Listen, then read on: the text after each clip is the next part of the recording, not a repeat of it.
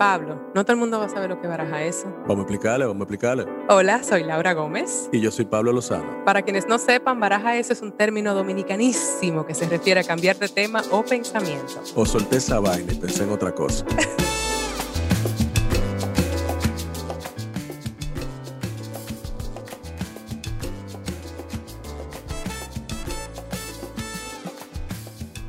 Hola, saluditos caribeños, bienvenidas y bienvenidos a Baraja Eso Podcast. La verdad es que el de hoy es un episodio muy interesante porque tengo no a una, sino dos invitadas y son un dúo de abuela-nieta que tienen un proyecto en común. A ver, les cuento. Fernanda Tobar, la nieta, es una cineasta mexicana a quien yo recientemente conocí en el proyecto La Cocina en que estuve trabajando en México. Y en ese film trabajaba Fernanda como script supervisor, la supervisora de guion, que más bien en español sería como la persona que se asegura de que el film lleve continuidad. O sea, es como está la persona que está alerta de, de que todo mantenga un mismo aspecto visual en la peli, de que haya continuidad, de que si yo como actriz tengo un arete en una toma, en la siguiente, si es la misma, debo llevar también y así. Pero Fernanda es cineasta en sus propios términos y en su mérito, como demuestra su más reciente trabajo documental titulado Mi edad, la tuya y la edad del mundo, que justo tiene como personaje principal a su abuela, a su abuela Graciela, que tras ganar una mención en el Festival de Cine de Morelia, fue seleccionado para presentarse en Cannes esta misma semana en que este episodio sale al aire. Yo pues me enteré de ese gran logro en los días en que estábamos rodando la peli e inmediatamente me llamó la atención la temática. Tras el terremoto del 2017 en México, los abuelos de Fer perdieron su preciado departamento de casi tres décadas en el barrio de Coyoacán, ya que este quedó inhabilitado y mientras recuperaban sus cosas, nieta y abuela se embarcaron en documentar el proceso y contar la historia de Graciela, que a sus 80 años básicamente tuvo que empezar de nuevo. Este fue un proyecto que Fernanda como que utilizó para poder graduarse de la, de la Escuela de Cine de México, ya nos, ya nos contará al respecto. Este, pero me compartió un enlace que a mí, y a mí me encantó la peli. Y aunque ahora mismo el film no está disponible porque está en su trayectoria de festivales, me pareció lo suficientemente impactante e interesante la historia alrededor. Yo quería hablar con Fernanda sobre ese proceso de hacer la peli y lo que representaba, pero apenas un día antes de que grabáramos el episodio le escribí un mensaje de texto y le pregunté si, si le parecía que su abuela estaría interesada en participar eh, y conversar con nosotras. Y para mi deleite dijo que sí. Además, en el episodio me enteré que es la primera vez que Graciela va a estar conversando al respecto. Y de verdad que tuvimos una conversación tan amena. Me dio mucho gusto tener a este dúo dinámico de abuela y nieta acá. Eh, un pequeño detalle del que me enteré luego de grabar y que no quería dejar de mencionar es que este sismo que ocurrió un 19 de septiembre de 2017 ocurrió 17 días después del cumpleaños de Graciela, 10 días antes del cumpleaños de su esposo, el abuelo de Fer, y un mes antes de su aniversario de bodas. Y además, pues, en la misma fecha en que había ocurrido el trágico terremoto que sacudió y también destruyó a Ciudad México en 1985. Em, era algo que quiero mencionar como datos históricos, básicamente, históricos de la Ciudad de México y de la historia de Graciela. Eh, pero este episodio no es trágico. Este episodio irradia el cariño y la dulzura que tiene esta abuela y, y el cariño que le tiene a su nieta, que ha contado su historia con mucho, mucho amor. Y y para mí que de verdad es un placer tenerlas a ambas aquí. Ah, así que demos la bienvenida a Fernanda Tobar y a su abuela y heroína de su documental, Graciela Flores Valdés. Qué gusto conocerte, Graciela. ¿Sí te da gusto? Mucho gusto. Además de que fue una sorpresa tenerte. Esto fue como así improvisado, ¿no? Eh, es la loca de Fernanda. es la loca. Ella es, ella es. La responsable de mis sí. loqueras. Después de ver este documental tengo mucho que hablar contigo, la verdad. ¡Ujule! ¡Ay! Yo no sé si Fer te contó cómo nos conocimos. Fer, ¿le contaste a tu abuela? Le conté que... Sí, te conté ahorita comiendo que, la, que nos conocimos en la película. Ah, sí. No, sí se puede decir. Sí. Ah, en la película de Alonso. Ajá, sí, claro. De Alonso Ruiz Palacios. Si no se puede decir, ya yo, ya yo rompí con todos los protocolos. Ah, bueno, pues entonces en la, en la película en la que estuve trabajando, Laura es actriz, te conté. Sí, claro. en la cocina. Ojo, con permiso de Alonso, porque yo le mandé un texto. Eh, yo puedo mencionar, dice, claro, y así que tengo permiso del director de decir. Ah, pues perfecto. Graciela, no sé si sabes, pero eso fue una experiencia increíble que pasamos. Y la que yo pasé con esta loca de mi nieta, Ajá. uy, ocho semanas pensando que estaba filmando, bueno, ha sido lo máximo. Ya me dijo que no llorara, pero sí voy a llorar.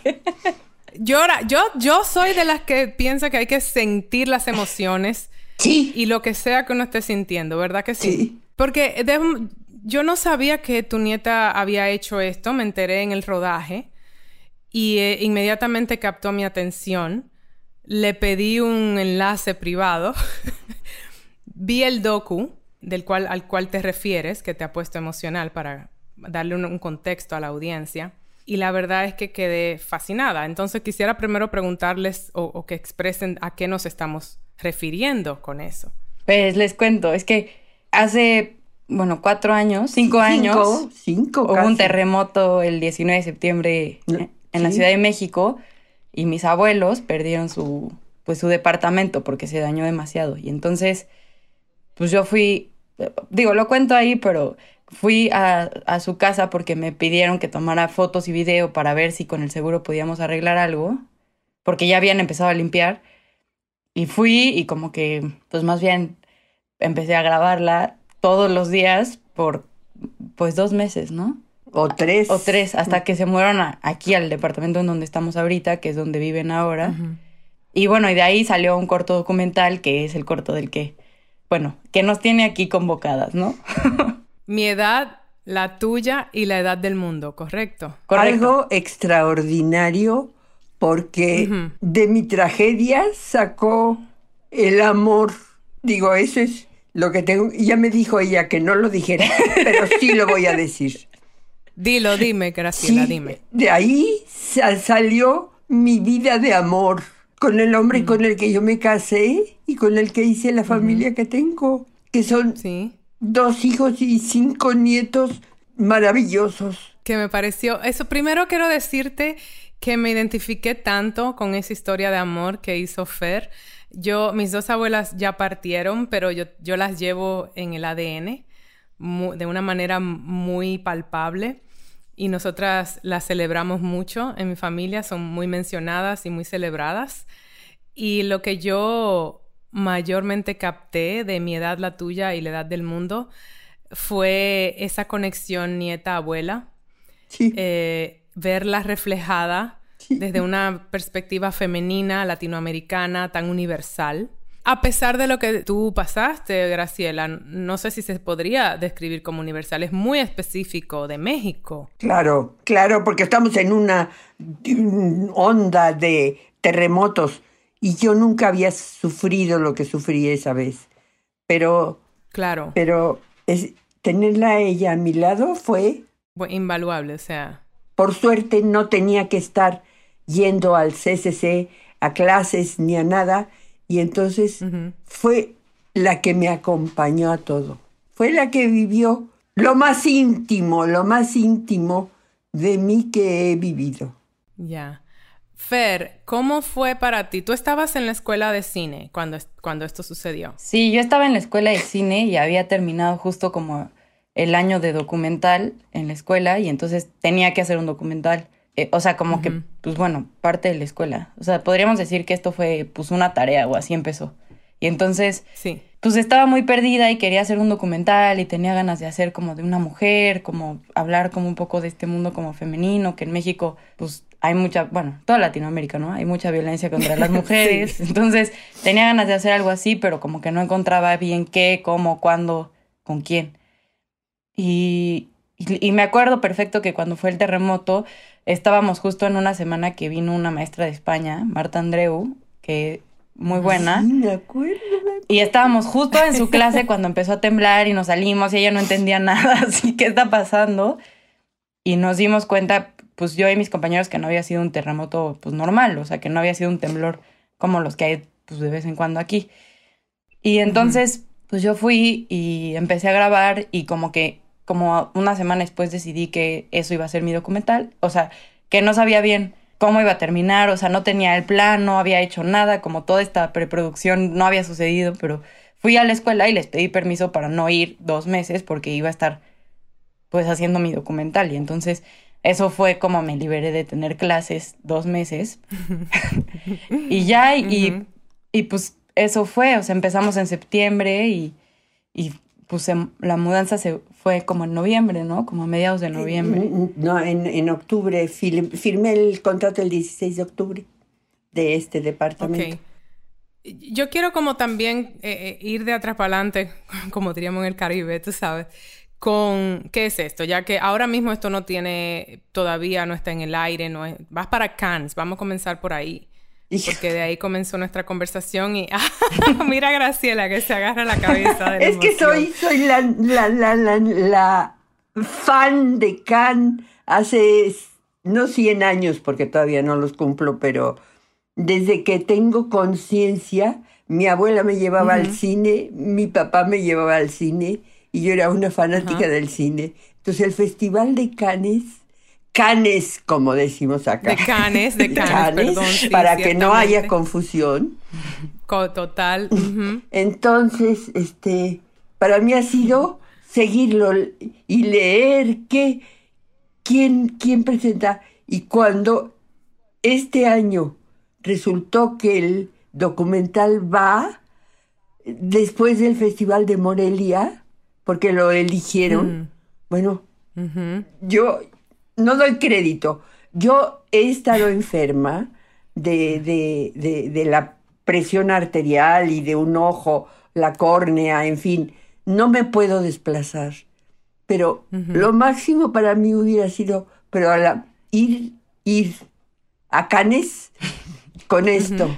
Pero creo que por algo no es.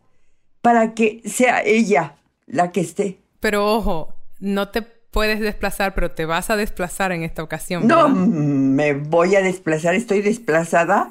Cada, cada madrugada sueño con canes. Sí, te lo juro, prometo, te lo juro. Yo también soy cinéfila empedernida y también haría el esfuerzo, siendo además protagonista como eres de este documental tan hermoso. Ella fue la que, la que me hizo ser protagonista. Yo era una pobre anciana, porque ya era anciana hace cinco años, ya era ancianísima. Ahora soy más anciana, pero. Ok. Pero víctima de, de, algo incontrolable de las. Eh, no sé qué, del, de la tierra que se mueve por abajo y que hizo que mi edificio pegara así, así contra el otro. Claro. Y, y sentir que yo bajaba la escalera del edificio pensando que se me derrumba del brazo de, de la mujer que me había ayudado en, en, Amalita, que me había ayudado durante 29 años en los quehaceres domésticos, porque yo trabajé hasta 2008 o no sé qué año, porque nunca dejé de trabajar. ¿En qué trabajabas, Graciela? Yo soy química farmacéutica bióloga. Eres científica. No, no llegué a ser científica. sí, sí eres. yo te describiría como científica, Graciela. Yo, yo no llego ni a ser de científica. Eso está un poco descrito en el docu. Sí, y me fui a París a hacer un doctorado, el cual se convirtió en Francisco Masvidal, catalán al que adoro todavía, aunque no me soporta ya. ya no me soporta y es lógico. Después de nuestra independencia, encontrarnos con que hace dos años, dos meses que estamos pegosteados, ha sido una experiencia increíble. Increíble de, de, de aceptación de uno del otro. Y a veces él tiene ganas de matarme y yo también de matarlo a él. Pero bueno, es... ¿Cuántos años de casados? ¿Eso pasa en un matrimonio así? ¿Cuántos años? 61. 61. 61 años. 61 años. Pues pasa, ¿no? También, ¿de qué manera? Me dijiste algo cuando íbamos a empezar a grabar que la verdad es que es cierto. Te ha tocado en ya una edad, según tu anciana, yo diría que de sabiduría y de experiencias de vida. Eso me gusta, pero, pero sí es anciana. ¿eh? ok. anciana con sabiduría y experiencia de vida te tocó algo que no esperabas, que no esperaba nadie, nadie esperaba una pandemia, pero a ti te tocó además tener que vivir entonces la, el trauma de un terremoto en tu edad ya sí, sí, sí, sí, mayor sí. y una pandemia. Ya le pregunté mucho a, mi Dios, porque yo tengo un ser superior que es mi Dios, ya le pregunté, digo, ¿qué fregaderas esto a, a estas alturas? ¿Y por qué? A estas alturas. Y he repasado y digo, no te quejes, no te quejes. Da gracias de tu vida, de lo que tienes, de lo que has construido al lado del, del Francisco y de lo que hemos recibido de amores maravillosos. Qué hermoso, ¿no? O sea que como que la, el aprendizaje es constante, incluso cuando estamos ya en ese momento, se sigue aprendiendo. Así, ¿no? Así, así. Y el agradecimiento sigue para mí siendo como la constante que yo vengo encontrando en todas las etapas de mi vida y de las personas con que hablo. Mi papá, que tiene 75 años, es una constante. Y ahora tú me dices lo mismo. En diferentes edades es, al final de cuentas, queda ese agradecimiento por lo vivido, a pesar de la tragedia que se pueda haber pasado, como pasaste tú. Sí, sí, así es. Porque, a ver, a ver, pasa algo particular que el documental también expone. Ese era tu hogar de mucho tiempo, ¿correcto? Eh, sí, el, que, eh, sí el, que sufrió el terremoto, sí, 29 años. Y era... 29 años. 29 años vivimos oh, allí. Y era el lugar era la colonia que yo más he adorado. Yo viví en Polanco cuando mi mamá y mi papá tuvieron suficiente dinero para comprar un, terreno y hacer una casa. Y, yo no era niña de Polanco, yo no me hallaba allí. Yo era niña de Coyoacán. Entonces, Ah, era en Coyoacán. A ver, porque expliquemos, ¿por qué tú no eras niña de Polanco? Yo estuve en México por un rato, ya yo conozco un poco de la psicología de la ciudad. Es un poco fresa Polanco. Ay, un poco fresa, fresísima, querida.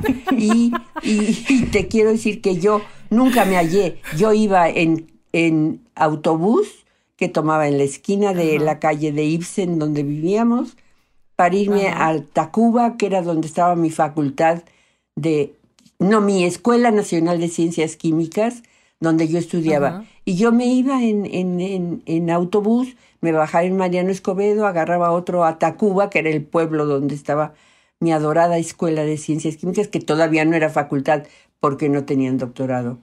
Y luego en la noche salíamos cerca de donde había de donde viví, donde había vivido un asesino de mujeres que se llamaba el Goyo Cárdenas. No sé si lo habrás oído mencionar alguna vez. Sí, un poco sí. Bueno, es, es, es, un, es un ícono en, en, Bueno, era. Ya nadie sabe de, de Goyo Cárdenas. Nadie sabe. Nadie sabe, pero, pero bueno, yo sí me acuerdo.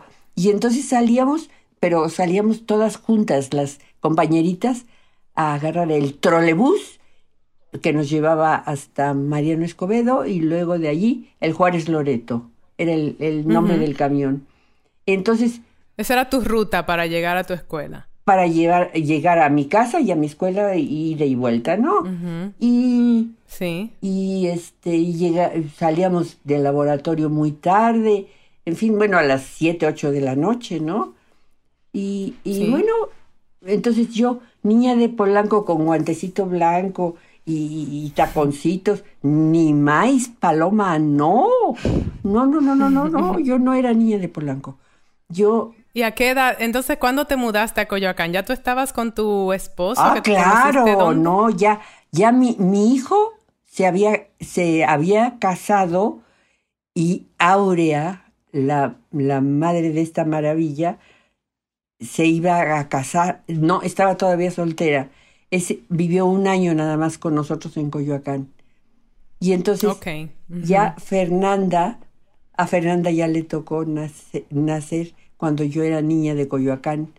Y ella fue nieta Ah. de la niña de Coyoacán. Bueno, ahora que yo pasé dos meses en México, estaba en San Ángel, así como que frontera con Coyoacán. Sí, Y era súper bonito esas caminatas que hacíamos. Yo, yo sí puedo apreciar ese lugar, tiene una fuerza y como una, un asunto así ancestral, ¿no? sí, así es. Es, es ancestral, sí, sí, Sí. Yo ahí encontré una raíz y, y, y de repente me la quitaron. Entonces, pues ahora a Guadalupe Inn, Guadalupe Incorporated, o qué, Ajá. no sé, pero bueno. Fer, eh, por favor, traduce. Guadalupe Sí, ahora vivimos en la... Bueno, vivi- viven en, la, en una colonia que se llama Guadalupe Inn, que pues es una Ah, colonia, mm, pues la verdad es que mm, pues con nada de historia, o sea, no como Coyoacán, o sea, como que es muy residencial, hay muchos edificios, muchas casas, pero pues no es como, no hay como un mercado, no hay un centro, no, o sea, como que solo son edificios, edificios, edificios, casas, casas, casas por Ya. todos Y lados. muy linda, muy linda y muy, muy pacífica el fin de semana. Entre semana no, porque toda la gente que trabaja en insurgentes viene a estacionarse acá porque no han permitido poner. Pero bueno, el chiste es que mi lugar, mi lugar en la vida, porque primero viví en la colonia mm, Juárez, en, Ah, bonita Juárez. ¿sí? Enfrente del mercado Juárez, justamente. Y este, yo compraba libros policíacos en, con mi domingo, me daba mi papá cinco pesos de domingo y compraba libros de Ellery Queen y de Phil Vance. Era mi pasión ir por libritos de la serie naranja al mercado. ¿En qué tiempo? ¿De qué tiempo estamos hablando ahora? A ver, yo nací en 36, calcúlale. Eh, 50. se- no, 50. Eh, a ver, 36. Si yo aprendí a leer a los 5 años. 36, 41. 42, A los 41, 43. 40 y- Ujú. Ok. 43 es O cuando. sea, estamos hablando de 1943. Tú tenías estos libros de De la serie naranja. policíacos. Sí, sí, Ok. sí. Que te inspiraron en, para, para algo Para- en tu vida, en para- tu carrera. Planear un asesinato que nadie descubriera. Y oye una cosa, una pregunta, porque también me dijiste algo al principio, fuera del aire, que yo quería traer a- aquí al- a, colación en la conversación. Me dijiste que tu nombre completo era... Graciela Flores Valdés. pero sin D. Ah, sin de nadie. Ya me quité el nadie. D. El pasaporte tiene el D más Vidal, que es un error, porque yo no soy de nadie. Soy de nadie. No soy de nadie. Qué maravilla. ¿Cuándo, ¿cuándo encontraste ese momento de empoderamiento? ¿Cuándo? Yo creo que hace una hora. Ojo, yo soy muy cuidadosa, No, no. soy muy cuidadosa con esas cosas. Yo he estado casada, nunca fui de tampoco, porque digo, yo soy mucho de por sí, yo no puedo ser de nadie, poco indomable. Pero eh, hay gente que lo lleva como muy orgullosamente. Aquí en Santo Domingo se estila mucho ser de, porque te da como, no sé, lo que sea, que un sentido de identidad o de estatus o lo que sea. Claro, Pero creo que no analizamos, en esencia, nunca nos sentamos a analizar qué representa el de. significado, claro. Sí. El significado, ¿verdad? Se hace como en piloto automático y no procesamos qué significa. Yo no sé qué es peor si en estos lados que no- nos añadimos el de o en Estados Unidos, donde yo viví por 20 años, donde la- las mujeres se quitan el apellido se y quitan, se el cambian el nombre, claro. Se No, quitan el no, apellido. no. Y yo realmente todavía no puedo procesar muy bien cuál rechazo más. Bueno, pues Yo soy Graciela Flores Valdés, ¿cómo ves? Pues me parece maravilloso, me parece que somos de la misma tribu. Bueno. sí, y eso que tienes, ¿cuántos años otra vez de casada? 60. Y uno, cumplí en octubre pasado 61, sí. Cuéntame de ese matrimonio. Uy, no, no, no me callas ni en cinco horas. ah, pero tenemos un ratito. Tenemos un, fuimos, fue una historia de amor maravillosa. Yo llegué a París a hacer el doctorado de Troisième degré y llegué el, un 28 o 29 de octubre y el 31 de octubre, la noche previa al, al Día de Muertos o de Todos los Santos o como se llama eso, 1 o 2 de noviembre, en, este, se regresaba un, pues un Ah, yo estaba en la casa de la Maison du Mexique en París, allí porque llevaba una beca del gobierno francés. Estudié francés en la Alianza Francesa y el director me dijo, pero Graciela no se quiere ir a estudiar a París el doctorado. Y le dije, claro que sí, Monsieur Valet, eh, ya no me acuerdo cómo se llamaba. Valet era el director del, del, de la facultad. Y le digo, sí, voy a la facultad de farmacia, claro que sí.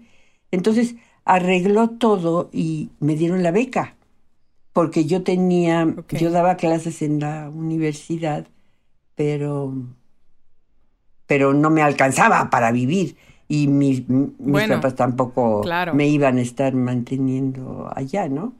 Entonces conseguí la beca del, del gobierno francés y me alojaron, mm, me alojé en la casa de la Maison du Mexique, en la ciudad universitaria de París. Y de allí, entonces, ah, mm, fueron varios alumnos de mi padre que era médico, este, iban en el mismo barco, nos fuimos en el Liberté. Liberté, imagínate. Ah, ¿te fuiste en barco a París? Me fui en barco a Liverpool a, Inglaterra y de ahí a Londres y de ahí a París ya llegué. Con una... Tipo película. ¿Qué, qué año es, es esto, Graciela? Eso es en 59. ¿Cuánto tiempo, se, ¿Cuánto tiempo se tardaba uno llegar a Liverpool en ese tiempo desde México? Una semana, una semana, una semana de... Ah, bueno. Sí. Me imaginaba más tiempo. No, no, no. El Liberté era un barco todo, barco todo precioso. Ok. Vamos a hacer un fast forward y cuéntame cuándo conociste a... Perdón, tu, tu esposo que se llama... Francisco. nombre. Francisco. Ah, Francisco. Sí. El catalán. Eh, sí, el catalán. El catalán. Ajá. Sí. ¿Cuándo fue eso? El 31 de octubre. Entonces yo lo vi y dije, yo, este señor es mío. Y él estaba, él también estaba becado por, por, en la casa y vivía en la, en la casa de España, en, en la ciudad universitaria. Entonces, yo no sé, mis ojos entonces estaban muy bien, no tenían jodedez de la córnea ni nada estaban muy bien y yo creo que eran muy, muy... Eh, ¿cómo pispiretos. Más de pispiretos, muy...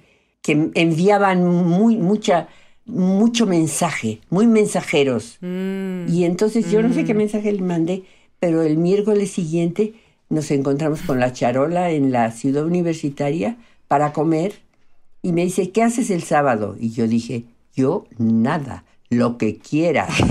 Y desde ese sábado hice lo que, lo que ha querido.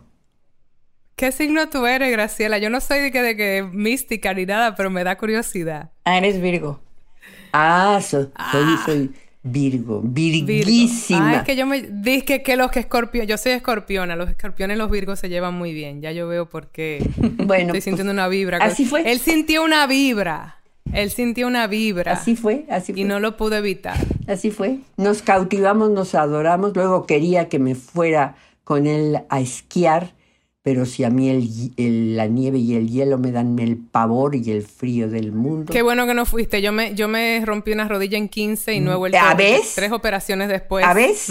Entonces fui muy lista. Tres operaciones, sí. Con un novio, un novio que yo tenía rumano me llevó a esquiar. me quedé sin novio y sin rodilla. No, no, no, no. ¿Ves? Es, eh, yo dije, no voy, y se enojó, se enojó mucho. Y yo dije, bueno, ¿Ah, sí? pues si se perdió, se perdió. Había un alemancito que también yo le había gustado. Pero de Fer, ¿tú sabías todas estas Sí, intimidades? sí. ¿O te estás ¿Cómo no las vas a ver? Esta Ah, sabe de sabe mi vida todo. todo. sabe todo.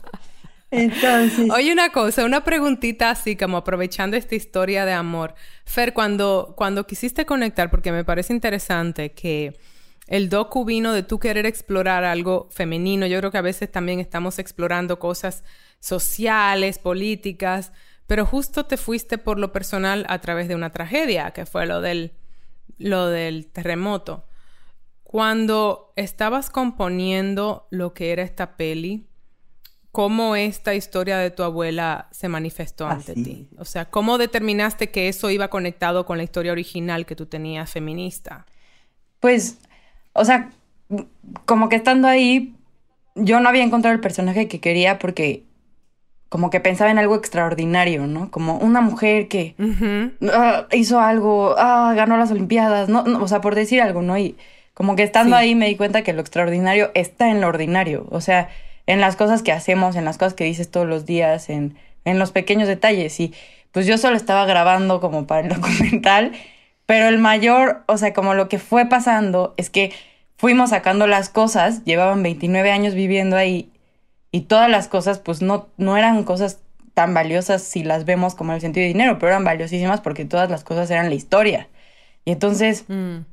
era como, eh, aquí está el mantel, aquí está el menú del Liberté, el barco en el que me fui a, a, a París, ¿no? Y el barco de regreso, y aquí está el boleto, y todo lo, todo lo tenían guardado. Entonces, eh, pues fue eso, y entonces cuando yo estaba editando el documental, como que solo, si solo unía como las partes de, bueno, y el primer día pasó esto, ¿no? Y luego se destruyó, no sé, nos dimos cuenta que había otra grieta, como que quedaba de ver, porque lo importante de que ese lugar se hubiera destruido era la historia que albergaba, ¿no? O sea, la pared no vale por la pared, la pared vale por las fotos que tiene, ¿no?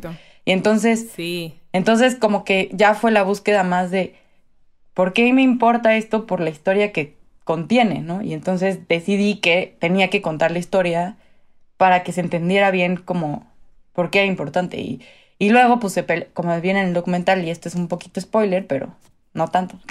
O sea, el problema fue lo, es la vida. fue lo de las fotos, ¿no? O sea, lo de las fotos de toda la vida, toda la vida.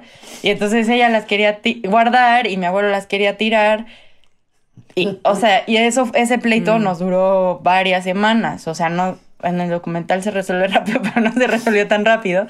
Y era eso, o sea, como el valor de la historia, de la historia de todos. Y entonces ya fue cuando decidí como usar las fotos para contar también, este, Expliquemos que son cientos de fotos, no son dos o tres No, fotos. no. son miles de fotos. O sea, son, son. ¿Cuántos años tiene- dijimos que tienes? 80 y. seis, cinco, 82. cinco cumplidos. O sea, hay más, Ah, más, oh, de, perdón, 85. más de 80 álbumes, hay, o sea, armados con comentario. O sea, con comentario me refiero a. Esta foto es del cumpleaños 3 de Fer. Y entonces. Documentados. Sí, entonces está el álbum. O sea, yo, de mi vida es Fernanda 1, Fernanda 2, Fernanda 3. Luego, no sé, de mi prima, este, Camila, hay Camila 1, Camila 2, Camila 3. Y entonces en- se van como nuestras historias documentadas ahí. O tiene los de la historia de amor, que es Corazón 1, Corazón 2, Corazón 3. y así todos, 80 álbumes. Y más las diapositivas. Eres una, eres una millennial, Graciela, casi. una millennial. Tú eres el Instagram antes de que, que cuando no era virtual. Sí, total, total. Sí, sí, sí. Muy, o sea, eso es muy interesante. O sea, que en cierto modo eres contadora de historia a tu manera. Claro. De ahí un poco. Yo, yo quería mi historia plasmada y, y, y, Mm. y la sensibilidad de Fernanda es lo que sacó de, de, de, de, de mi peor drama, que fue perder. Sí. Porque a esa casa, a ese departamento llegamos pensando mi marido y yo que de ahí nos sacaban con las patitas por delante, Claro. que había elevador y todo para que bajaran. Y ya, y que no nos íbamos a volver a cambiar nunca. Tenemos una casa muy hermosa, un jardín precioso y, y- y lo disfrutaron mucho. Mis hijos y Sí. sus amigos. mis alumnos iban allí a hacer sus juergas, luego llegaba y me encontraba uno tirado así dormido, maestra, perdón, pero vomité. Ah, ah, Entonces, mi, casa estaba abierta a, a- a- a la juventud y a, y a- y a todos. Entonces, este... Y luego se deci- mudaron acá. Decidimos que era demasiada casa, porque, Ya. porque ya nomás quedábamos, ya mi hijo se había casado, bueno, sí, se, se iba a casar justo cuando yo encontré el departamento maravilloso enfrente de los viveros de Coyoacán y dije, yo este departamento, tenía una alfombra que era lo más horrible, y dije, ¿qué, qué, qué voy a hacer con esto? Pues la quito y ya, ¿no? y, y pongo la que yo quiero y, y, y de aquí salimos.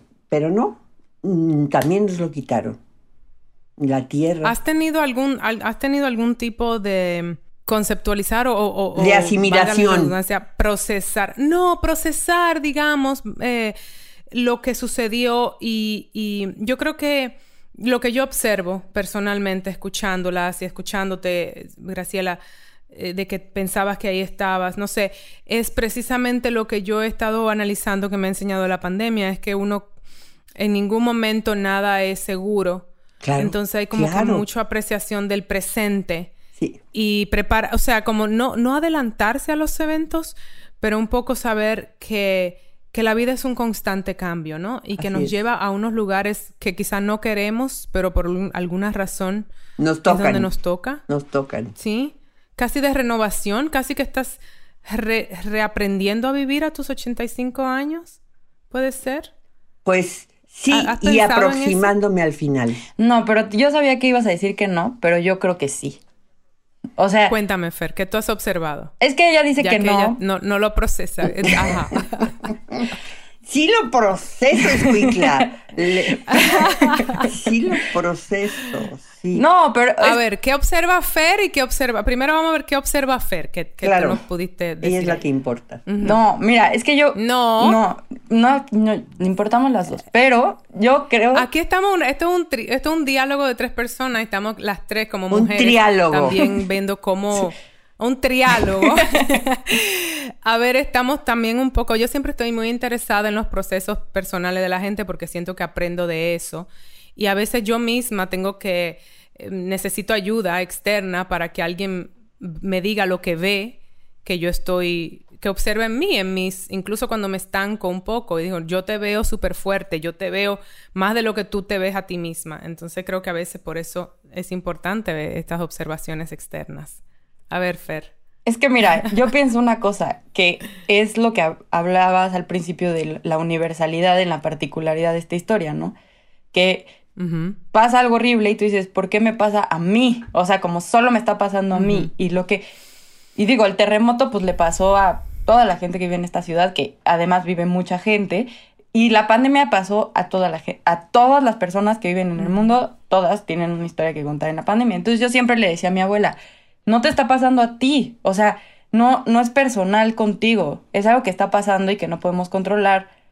Y así como tú a los 85 años estás haciendo lo mejor que puedes, pues yo a los 30 o mis amigos a los 30 también están como pasándola mal y intentando hacer lo mejor que pueden. Y yo creo que, no sé, o sea que no, no ha sido fácil, pero yo creo que sí te has sabido adaptar a todas las circunstancias que pues en los últimos cinco años han cambiado demasiado y demasiado rápido y- Claro. y, y, y no así poquito, o sea, no es como, ay, ahora llueve muy fuerte, no, o sea, una pandemia, no puedes salir, un terremoto, perdiste tu casa, o sea, son cosas que a la edad que sea dices, ¿qué está pasando, no? Yo pienso, y yo creo que, pues, al menos, mira, lo que a mí más se me hace padre del documental o lo que yo más disfruto es que pues es una historia de una cosa trágica, pero al final lo ves y te ríes. Y yo siento que esa es la parte que mejor la describe, que es que puede ser lo peor, pero de todas maneras estamos bromeando de lo peor y haciendo chistes y encontrando lo poquito bueno en medio de todo lo malo, ¿no? Entonces, por ejemplo, los, ve- los veníamos a ver en la pandemia y se asomaban del balcón y nosotros del coche y pues nos tomábamos fotos y era como chistoso, ¿no? O sea, como encontrar, ver, no sé, como, lo- como que siempre encuentras el comentario perfecto para hacernos la reír. Comedia en, la, en, en, en, lo absurdo que es la vida, porque la vida, yo siempre digo que tiene un sentido del humor bien hijo de puta. Sí. y la vida pasa, no, no nos pasa con intención de... Yo creo que la vida simplemente pasa. Yo, eso es algo que a mí me pasó con mi accidente esquiando, de hecho. Porque es verdad que tuve tres operaciones de rodilla, perdí básicamente la rodilla. Yo era una persona, soy muy atlética, pero realmente era muy atlética, corría como ese era mi hobby. Y ya no puedo correr, me limitó la vida Em, me pasó en medio de yo estar trabajando en un show muy famoso y perdí mucho trabajo en ese tiempo. Yo estuve en camas dos veces por seis, siete meses. O sea, y, además la tercera vez en medio de una ruptura. O sea, yo decía, porque eso mismo, o sea, sí me identifico contigo, Graciela, porque hay un momento, una vocecita que dice, ¿por qué me está pasando esto a mí? Sí. Le está pasando a una amiga mía también que se cayó recientemente, se, se había roto un pie y luego se cayó nuevamente y se rompió la muñeca. Y la operaron y también pasó por ese momento de por qué a mí yo no me merezco esto. Y estábamos conversando un poco de... Porque la vida no... la vida no, no, no tiene estos eh, controles de que lo que nos está haciendo, la vida pasa. Así es. ¿Verdad? Y uno, y cómo reaccionamos a esos eventos. Y la vida también se queda. La vida también se queda. Se te queda. La vida se queda. Se te queda lo, lo vivido. ¿Verdad? Hasta lo malo, porque ahora podemos hablar de cómo se veían. Yo estaba en Los Ángeles y mis padres estaban en República Dominicana cuando pasó la pandemia y a los dos les dio COVID. Y el nivel de ansiedad que yo tenía, o sea, era una cosa que yo no te puedo explicar. Y ahora podemos hablar de eso, de que mi mamá le volvió a dar el Omicron ahora en enero y, yo decir, no, mi mamá es una superhéroe, y, y, un poco habrá personas que pues tuvieron la tragedia de perder a seres queridos, pero hasta eso es un, un reto, ¿no? De cómo lo enfrentamos. Yo creo que hay un crecimiento, por lo menos espiritual, si queremos. Sí. Porque no queda de otra, ¿verdad? Así es, así es.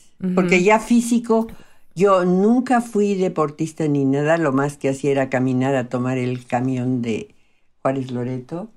Y físicamente no, pero, pero internamente sí. Sí. Internamente ese es el proceso. Y, y, para eso sí tengo que decirlo y reconocerlo. Fernanda ha sido importantísima. Y, y eso de Un elemento sanador. Eso de que termine carcajeándome de lo que pasó. Digo, no puede ser, no puede ser, que Bruce, qué no puede ser.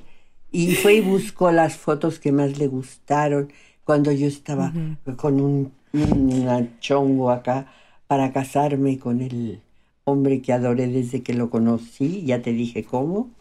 Y, y así es. Pero ha sido una sensación muy extraña, o sea, porque obviamente, bueno, fuimos juntos todos al Festival de Guanajuato y luego fuimos todos juntos al Festival de Morelia y cuando ves el, como el documental en una sala es como muy impresionante como, como lo, cómo reacciona todo el mundo. Y como que luego, o sea, en Guanajuato se paró en el escenario y le hicieron una ovación de pie, o sea, pero así, de, y, y, y para mí como más allá de, o sea, como de los festivales o los premios o así, solo, o sea, como que yo me acuerdo de ese momento y nunca me hubiera imaginado que, que esto iba a acabar como en eso, ¿no? O sea, como, como que, como que el poder de contar la historia y lo catártico que es para todos los que estamos involucrados verlo y escucharlo y sentirlo, o sea, es como, o sea, no sé cómo explicar, pero cuando estábamos ahí, nadie pensó en esto, nadie pensó nunca que esto iba a pasar. Y ni siquiera cuando, cuando ella lo vio, yo no, yo terminé el documental y yo le dije, mira, está muy íntimo, o sea, es tu vida, si quieres que nadie lo vea, pues nadie lo ve, se lo voy a enseñar a mi maestra de documental nada más para pues, poderme graduar algún día de la universidad.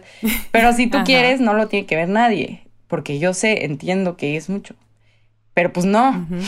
no. ¿Te encantó ser protagonista?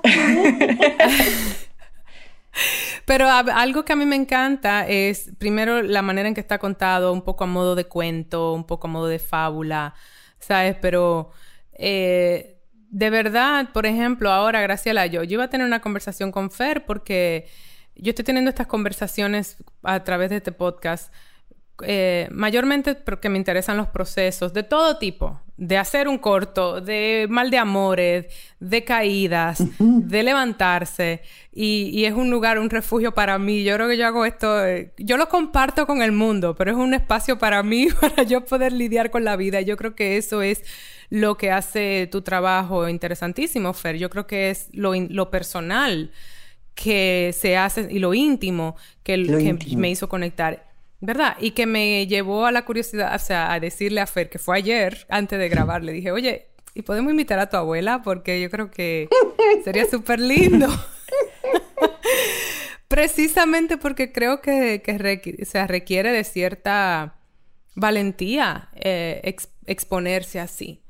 Y, y, realmente te aplaudo por eso, Graciela, por haber tenido, haberla, haber permitido que, que tu vida nos sirva un poco de, de espejo y de, y de inspiración.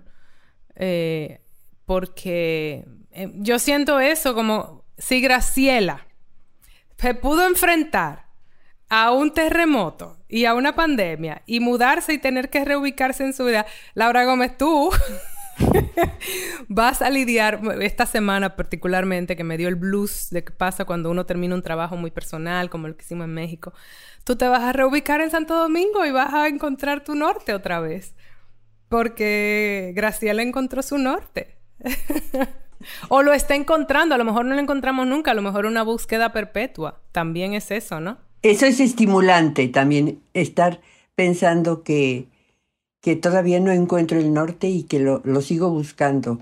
Y, a veces lo único que tengo ganas es de dormir y entonces le digo a mi marido, me voy a echar, literalmente como si fuera un, un perro o un o una oveja, me voy a echar y a, descansar un rato y me levanto y leo y leo y leo y o arreglo una cosita. Pero bueno, ha sido, ha sido una experiencia única. Y ahora van para Canes, ahora van, van para Canes. Eh, yo, yo no quiero cerrar sin, sin como que hacer un poquito de, del registro de, las dos vidas. Yo pienso que si hay dos cosas que se parecen, aunque no obviamente, son la ciencia y el arte. Y yo digo que se parecen porque requieren de mucha pasión de parte de la persona que la practica. Sí. Eh, y, veo eso en común en ustedes, ¿no? Que tienen ese, esos oficios que requieren pasión. Fer, tú eres guionista y directora, cinematógrafa, según tengo entendido. ¿Dónde estudiaste? Sí, yo estudié en el CCC. Todavía no me graduó porque la pandemia, pero pues llevo un rato trabajando sobre todo en documental. Es como lo que más hago. este año, de hecho, se acaba de estrenar la segunda temporada de una serie sobre identidades trans que pues estrenó en la tele abierta aquí, que fue como muy importante por, pues porque México es un país muy, muy machista, entonces tener un contenido así como en teleabierta fue muy importante. Impresionante. El del sábado pasado es, es sobrecogedor. Pero. Qué bonito. Sí, y a mí me encanta el documental y pues también la ficción. Este. Yo soy una ficción para ella. y, Aunque muy real, muy real, Graciela. Sí, y pues con mi abuela, pues he digo, trabajar sin trabajar. O sea, para entrar a la escuela de cine me pidieron como un cortito de un minuto describiendo un personaje y ella actuó y luego me dejaban tarea de, ya sabes, el típico de haz un corto de alguien subiendo las escaleras y entra a su casa, ¿no? Y yo ya iba y le decía... Tu actriz, tu musa. vamos a subir las escaleras y, y yo te voy a ir grabando. Y subir las escaleras en, en Coyoacán, en Melchor Ocampo. Sí. Ajá. Y entonces... Digo, quiero aclarar el CCC, que es el Centro de Capacitación Cinematográfica de México, una de las escuelas realmente. Pero estuviste también en Barcelona, sí, ¿verdad? Fui a hacer un máster en dirección de foto en Barcelona después de hacer este documental, porque me di cuenta que me, me interesa mucho como este cine personal, que a lo mejor... Eh, no sé, no, no se podría lograr algo así con el crew de 70 personas y tal. Y como que me interesaba mucho como yo poder ser o sea, como ser autosuficiente para poder estar a solas con alguien y saber lo que estoy haciendo, ¿no? Porque en, en cuando fue lo del terremoto, pues sí sabía, pero no sabía tanto y entonces me sentí o sea, como los primeros días fueron muy difíciles para mí, porque yo no, no, eh, o sea, estudiando dirección. No era tu especialidad. No, pues no tocaba la cámara nunca, ¿no? Y entonces era como, no, no, sé qué estoy haciendo, y como que llegaba a mi casa y lo revisaba, y ya decía, ah, bueno. Y entonces me fui a estudiar un máster en dirección de foto, y, y después regresé porque me gané la beca del FONCA, de Jóvenes Creadores, que es una beca aquí que da el gobierno como a jóvenes en distintas disciplinas para desarrollar un proyecto, y empecé a escribir el guion de lo que espero que sea mi ópera prima. Este, Y de ahí, pues, pues, ya he estado muy movido, o sea, muchos documentales, eh, intentando desarrollar la película. Eh, y bueno, más recientemente con Alonso, que en, este, en esta película, que, que pues él me invitó porque yo lo conozco porque él es mi maestro. O sea, yo lo conocí en el, justo en la escuela, él me dio clases como en primer año y de ahí pues yo siempre lo escogí como mi asesor en todos mis cortos y entonces pues está, de ahí nació la relación este con Está muy al tanto de tu talento. Sí, ¿no? Y, y, como que hablamos mucho de, de, cine y de lo que pensamos, o sea, en las asesorías y entonces pues sí, tenemos como una relación muy pues muy buena, yo creo, o sea, en cuanto como a, a conocimiento y a ver esta peli, platicar y así, entonces pues estuvo, bueno, así fue como terminé en, en la película de siendo script, que no necesariamente es mi oficio más grande, este, pero bueno, pues ahí. Pero yo creo que aprendió más en estas ocho semanas que en toda la carrera. Yo creo que estas ocho semanas, junto a Alonso Ruiz Palacios y compartiendo con ustedes y con... Eh, creo que para ella ha sido la carrera. Las ocho semanas han sido es que sí, esa es en la práctica, ¿no? Y, eh, el, rol de, supervisión de, guion, que fue lo que te tocó, Script Supervisor, eh, es parte simplemente de músculos distintos que nos hacen mejores. O sea, yo también he dirigido y me hace mejor actriz y, actuar me hace mejor directora y sucesivamente escribí un guion que voy a dirigir. Estaba, le escribí a Alonso y le dije, o sea, verte lidiar también con el estrés de, que requiere producir también es una escuela. Claro. la marcha, ver es cómo, enseñanza. se lidia con... Total. Sí. Y, y, con quienes trabajas también. Entonces, yo realmente les agradezco un montón esta oportunidad de conversar con, conmigo, que me dieron su tiempo. Gracias a ti, Fer, por compartir el enlace, que todavía no es público, pero dime cuándo y cómo. Por favor, manténnos al tanto. Sí, o sea, todavía no es público. Espero que algún día lo sea, porque, pues obviamente, o sea, los cortos son difíciles de ver, ¿no? Como de encontrar una plataforma con una salida más allá de los festivales. Y pues, digo, no, nosotras somos de la idea de que queremos que se vea y más allá. Tiene que verse. Y bueno, pero por ahora todavía no está liberado porque seguimos como en los festivales, pero de pronto se puede ver online, eh, o sea, por ejemplo, ahorita está la muestra de cine mexicano en Barcelona, que también está el corto y entonces ahí se puede ver. Eh, y como que de repente, pues en distintas muestras y en distintos espacios se va subiendo a distintas plataformas como por tiempos determinados. Y...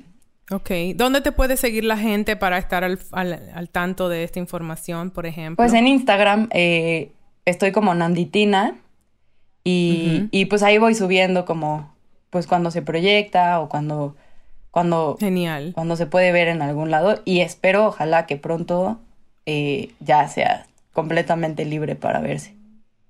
¿Algo más de tu trabajo está en las redes o ahora mismo este es tu, tu caminito para...? No, también ahí en Instagram siempre subo lo que hago. Eh, este, está, como digo, la... Bueno, ahorita están al aire dos, dos series documentales que dirigí.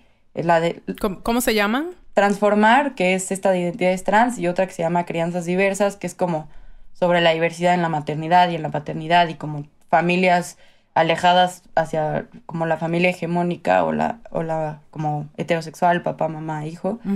Este, eso, y luego el año pasado dirigí igual dos capítulos de una miniserie documental para Hulu. Igual también está, pues en Instagram está todo. Toda tu información. Todo. Y ahí lo voy subiendo para, para pues, compartirlo. Ok, y ahí nos informas también de Graciela, que yo soy, yo soy tu fan, Graciela. Ay, qué linda, gracias. soy tu fan y la verdad es que fue un placer, de verdad, que me compartieras toda esta información.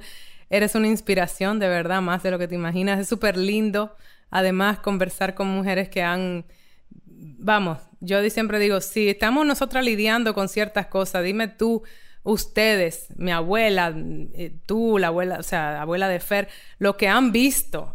Y, yo pienso que los cambios son lentos, pero ocurren, ¿verdad? Tú puedes dar testimonio de eso. Sí, sí, sí, sí. Sí, de que estamos en... Seguimos en la lucha, pero ha habido cambio.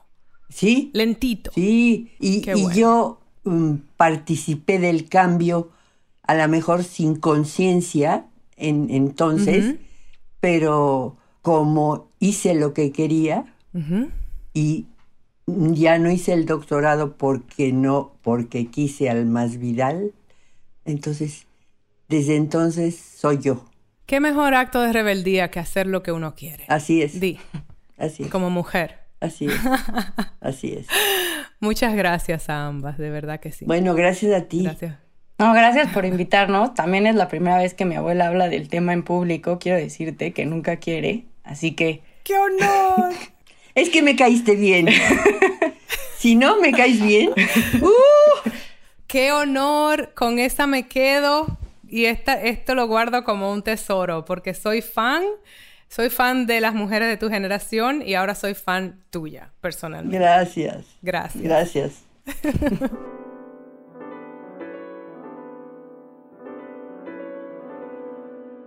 Ay, qué bonito, qué bonita conversación.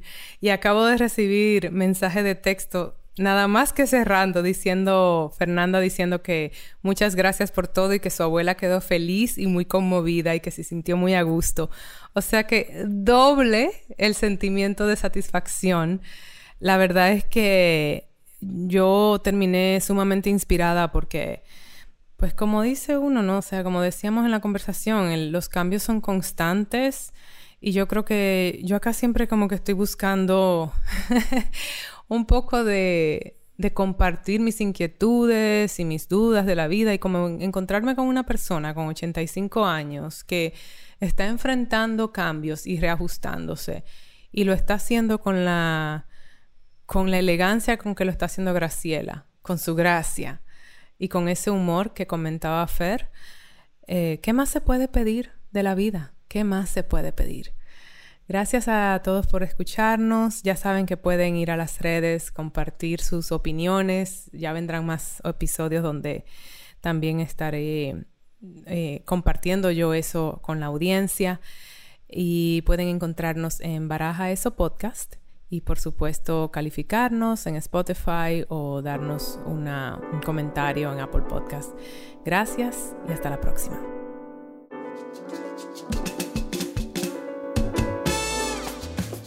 Escuchen Baraja Eso en cualquier plataforma donde escuchen podcast. Y suscríbanse en Spotify, califíquennos, déjennos reseñas en Apple Podcast y compartan y síganos en nuestras redes sociales. Arroba Baraja Eso Podcast, arroba vj.lozano y arroba ms Laura Gómez. Baraja Eso es una producción de Sonoro. La producción es de Mariana Coronel y Laura Gómez. Música original de Stu Mindeman. Los ingenieros fueron Karina Riverol, Joaquín Sánchez, Ernesto Sánchez y Aderlin Guerrero.